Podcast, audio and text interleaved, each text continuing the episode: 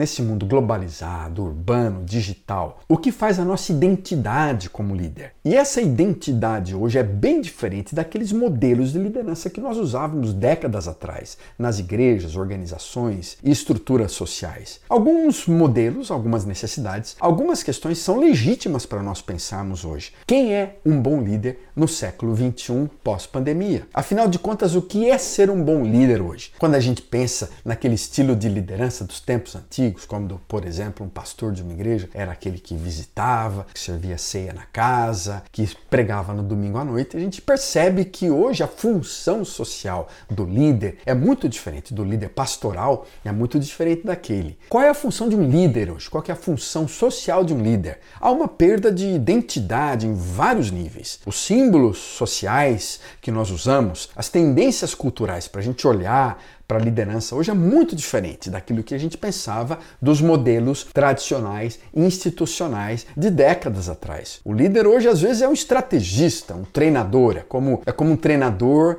um coach de, uma, de um campo de futebol. O pastor hoje, ele às vezes é um político, ele é mais influenciado por princípios de marketing, de venda do que da Bíblia, não é? Ele lê um livro de administração, memoriza as estratégias de negócio de um CEO, de uma empresa, de uma organização americana, como se essa fosse a questão mais importante para ele, não é? Alguns ainda gostam de serem chamados de reverendo. Você tem os pastores que muitas vezes não tem cara de pastor. Ele faz muito pouco daquilo que a gente poderia chamar como ministério pastoral, né? E aquele ministério pastoral antigo parece uma perspectiva bem ultrapassada. Então, portanto, é importante a gente pensar sobre algumas das tendências que influenciam os modelos contemporâneos de liderança, que influenciam a nossa identidade como líder. Há alguns pontos positivos e negativos nessa discussão, uma análise crítica, algumas palavras de alerta, algumas preocupações e é simplesmente estabelecimento de fatos daquilo que está acontecendo no mundo. Eu não estou querendo dizer que tudo é negativo, que tudo é humanista, que não tem nada a ver de espiritual, mas eu estou querendo ajudá-los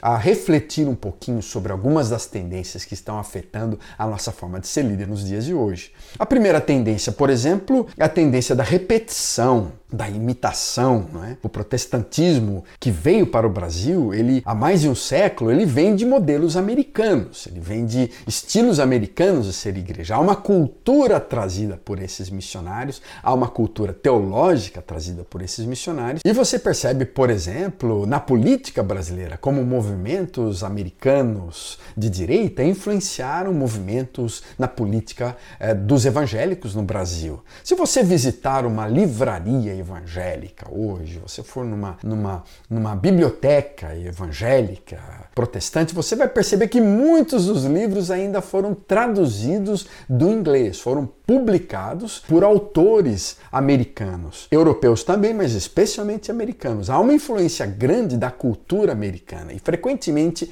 os modelos de liderança, os modelos de igreja, as estruturas que nós construímos para as nossas organizações religiosas são copiadas de modelos americanos. Nós tendemos então a imitar. Nós traduzimos muitos livros, nós às vezes não acreditamos muito no conteúdo dos livros de teologia dos autores brasileiros. Nós achamos que se tem uma conferência, um pregador internacional, americano, né, a conferência vai ser melhor, o pregador é melhor, isso vai atrair mais gente. Não faltam então aos líderes oportunidades para clonar, para imitar. É só entrar num site, comprar um kit na internet, um pacote, um modelo importado que a gente vai aprender como é que a gente faz, a gente aprende aquela ferramenta, a gente é inspirado por um modelo de uma igreja americana grande, de uma igreja europeia, de uma igreja de uma cidade grande, e a gente acha que simplesmente transplantando aquele modelo, inclusive é uma palavra de um, de um pensador latino-americano chamado Orlando Costas, esse transplante que a gente faz,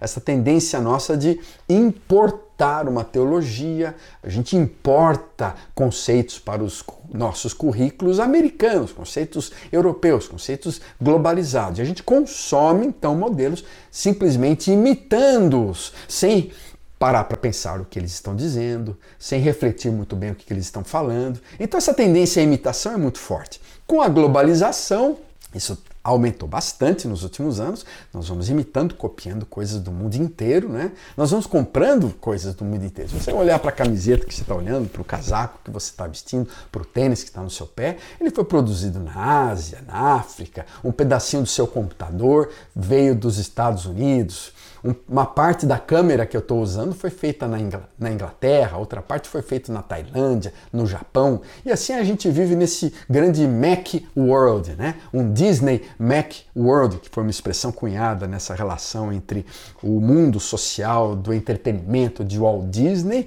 com a empresa americana de fast food McDonald's, esse Disney Mac World. Né? A gente vive num mundo globalizado e isso influencia quem nós somos, isso afeta profundamente em, em imitações, em transplantes, em cópias de modelos que vêm de outros países, sem que nós reflitamos, pensemos sobre as influências na nossa forma de ser líder, na nossa organização. E a gente simplesmente copia sem compreender as implicações de mudar a nossa cultura, de adaptar, em transformar o nosso estilo de ser. Então isso acaba afetando o líder quando ele, ele é pastor de uma igreja, quando ele lidera um ministério, uma organização cristã, uma organização religiosa, ele acaba utilizando essas mesmas ferramentas que ele adquire na internet, copia na internet e vai disseminando para suas equipes, vai copiando esses cursos frequentemente às custas de negar a sua própria cultura. E nós sabemos que muitos de nós acabaram desprezando a, a cultura brasileira, o jeito de ser nosso brasileiro, porque nós pegamos e copiamos materiais de outros países.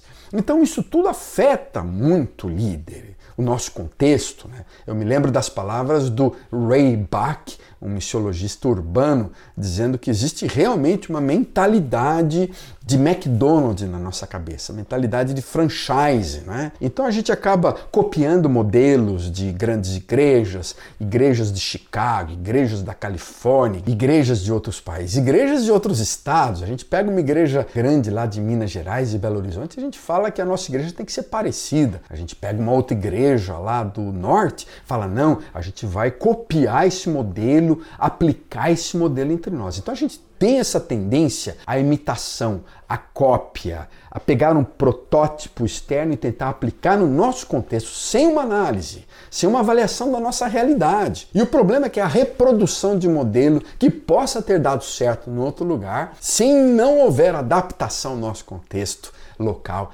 ele pode causar resultados desastrosos. Então, a cópia clonagem de um modelo, de uma comunidade, numa outra cidade. Você pega aquele modelo de uma igreja que deu certo lá em São Paulo, Rio de Janeiro, e você tenta aplicar na sua comunidade, simplesmente copiando, transplantando esse modelo, imitando. Por isso que é uma tendência da gente copiar muito, como sendo problemática, é um risco. Ele pode ter dado certo lá, ele funcionou bem numa outra cidade, mas não necessariamente quer dizer que vai dar certo na sua cidade. Sua cidade tem um contexto próprio, sua igreja está num bairro próprio, tem gente que tem uma realidade diferente daquela outra cidade, é um contexto variado. Há homens e mulheres que pensam diferente, vêm de famílias diferentes, há jovens e crianças diferentes, que apesar de estarem sendo influenciadas por um movimento global, eles têm um nível social diferente, eles têm uma vida diferente, uma, uma história diferente. Então, muitos desses modelos que foram bem sucedidos em outros países, Estados Unidos, Europa, não vão funcionar,